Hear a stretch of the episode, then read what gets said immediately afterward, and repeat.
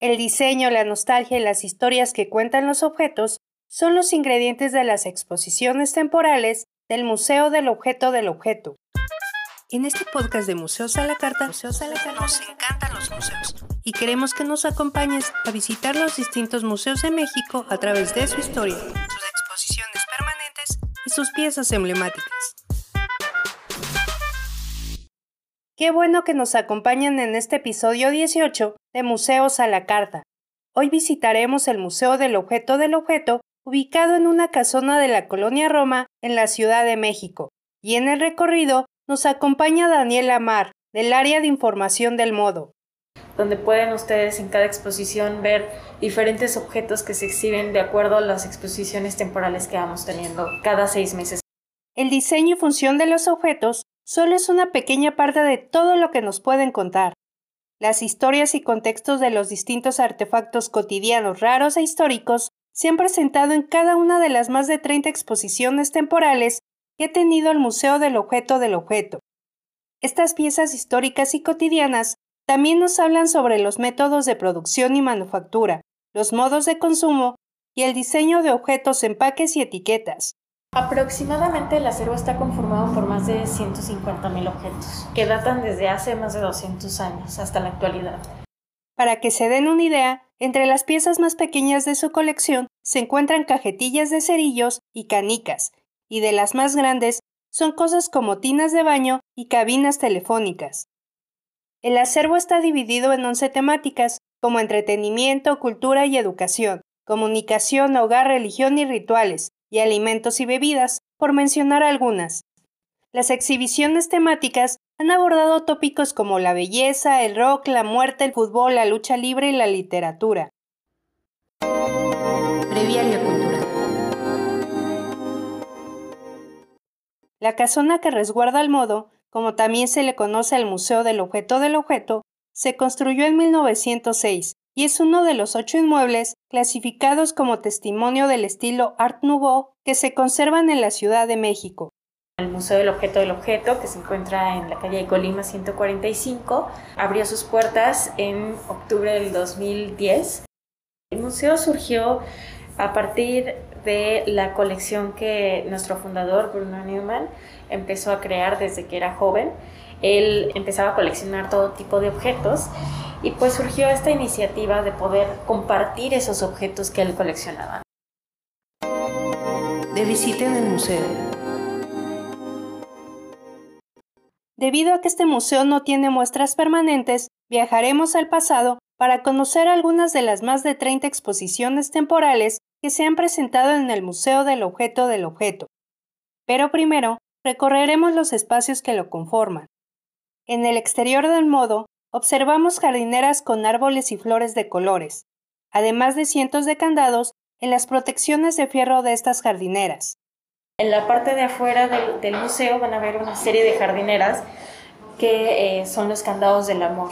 Esta tradición viene de el libro Tengo ganas de ti de Federico Mocchia, en donde pues muchos enamorados vienen, colocan su candado y la llave la colocan en el buzón que tenemos a la entrada del museo y con esto pactan su sello de amor o bien pues amistad.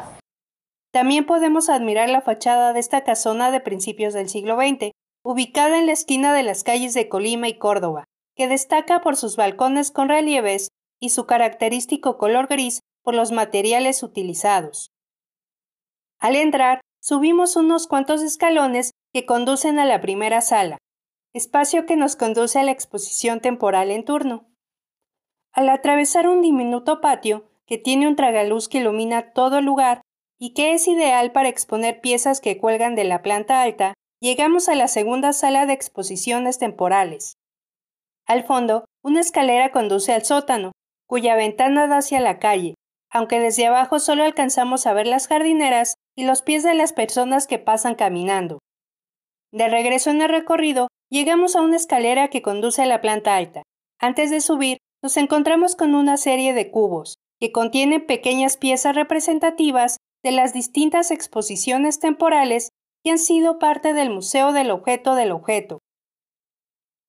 En la planta alta encontramos más salas de exposición divididas en cuartos, algunas con ventanales desde los cuales se puede observar hacia las calles de Colima y Córdoba. Aquí también se encuentra el área audiovisual y un sillón, ya sea que se sienten para ver el video de la exposición temporal, descansar un rato o escuchar los sonidos de la ciudad. Casi siempre en todas nuestras exposiciones tratamos de tener una sala lúdica en la que los visitantes puedan participar y llevarse una reflexión acerca de lo que vieron. Nuestra sala de documentación, en donde normalmente tenemos eh, material audiovisual para, para, mostrar a nuestro público y por supuesto eh, también tenemos un, eh, nosotros le llamamos cubo de luz, en donde van a poder encontrar diversas instalaciones de acuerdo a la exposición. Y por supuesto la, la tienda del museo, en donde van a encontrar una cantidad inmensa de eh, productos de diseñadores mexicanos. Ahora viajaremos al pasado para conocer algunas de las exposiciones temporales que se han presentado en el Museo del Objeto del Objeto. Es importante para nosotros que en cada exposición los visitantes puedan conocer parte del acervo y uno de nuestros principales objetivos para que conozcan esta, esta parte del acervo pues es tener exposiciones temporales que vayan diversificando sus temas, de modo tal que puedan ver diferentes objetos a lo largo de estas exposiciones y siempre que visiten el modo tengan una nueva experiencia, tengan una nueva oportunidad de conocer ya sea algo histórico, como algo cultural, como algún objeto extraño que en, en algún otro momento o en algún otro museo no puedan conocer o ver. Nostalgia de lo cotidiano fue la primera exposición temporal que tuvo el modo a manera de presentación de los objetos que conforman la colección, e incluía piezas desde principios del siglo XIX y hasta la actualidad, con objetos que evocaban a la nostalgia a través del diseño de empaques y etiquetas, además de piezas referentes a la moda, como vestimenta y calzado. A principios de 2012 se montó colección de colecciones, con piezas del museo y de siete coleccionistas particulares. Mostró patinetas, tenis, robots, sombreros y artículos domésticos. Esta exposición nos adentraba en el mundo del coleccionismo y objetos cotidianos y no ligados al arte, en donde el diseño y el valor personal que le damos a las cosas les da un nuevo significado e incluso pasan de tener un valor sentimental a tener un valor estético e histórico. A finales del mismo 2012, el modo de vivir la muerte se apoderó del museo, a manera de recorrido por la memoria y de los recuerdos del más allá, como las costumbres, creencias y rituales funerarios, conformada por vestimenta, litografías, esculturas y partituras. La música resonó en el modo a través de dos exposiciones, El Rock en México 1950-2010, conformada por instrumentos musicales, discos y volantes, y carteles de conciertos que profundizó en el diseño de pósters de conciertos nacionales e internacionales.